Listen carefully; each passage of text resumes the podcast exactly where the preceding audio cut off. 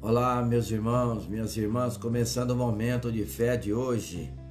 Escolhidos para frutificar, João capítulo 15, versículo 16.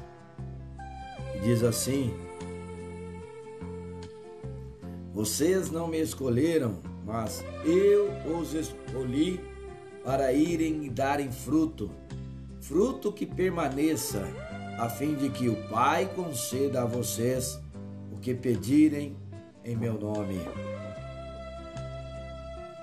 Deus nos amou e nos escolheu para um propósito excelente, dar frutos eternos. Talvez você pense que a sua vida não faz sentido ou que nunca fez nada de muito importante pela sociedade. Mas Jesus te escolheu para um propósito certo, que ecoará para sempre. De tudo o que você tem feito, reflita se tem dado frutos para Deus. De acordo com a passagem do Evangelho de João, capítulo 15, Jesus é a videira e nós os ramos. Por isso, estando ligados nele, podemos dar muito fruto.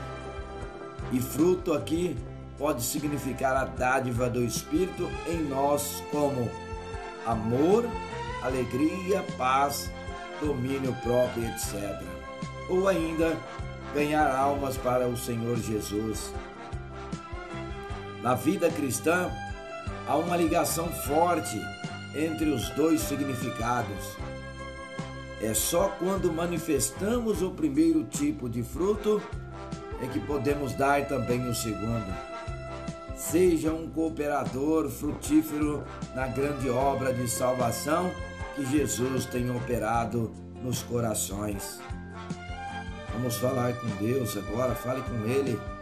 Senhor, oh Pai, obrigado por teres me escolhido para um propósito tão especial. Quero cooperar contigo na obra que já tens efetuado em tantos corações à minha volta. Ajuda-me a produzir frutos permanentes, frutos que vão agradar ao Senhor, que eu possa cumprir o propósito para o qual o Senhor me escolheu. Ensina-me a manifestar as dádivas que o Espírito Santo tem trabalhado em mim e usa-me para ganhar almas para o teu reino. Em nome de Jesus, que assim seja. Amém.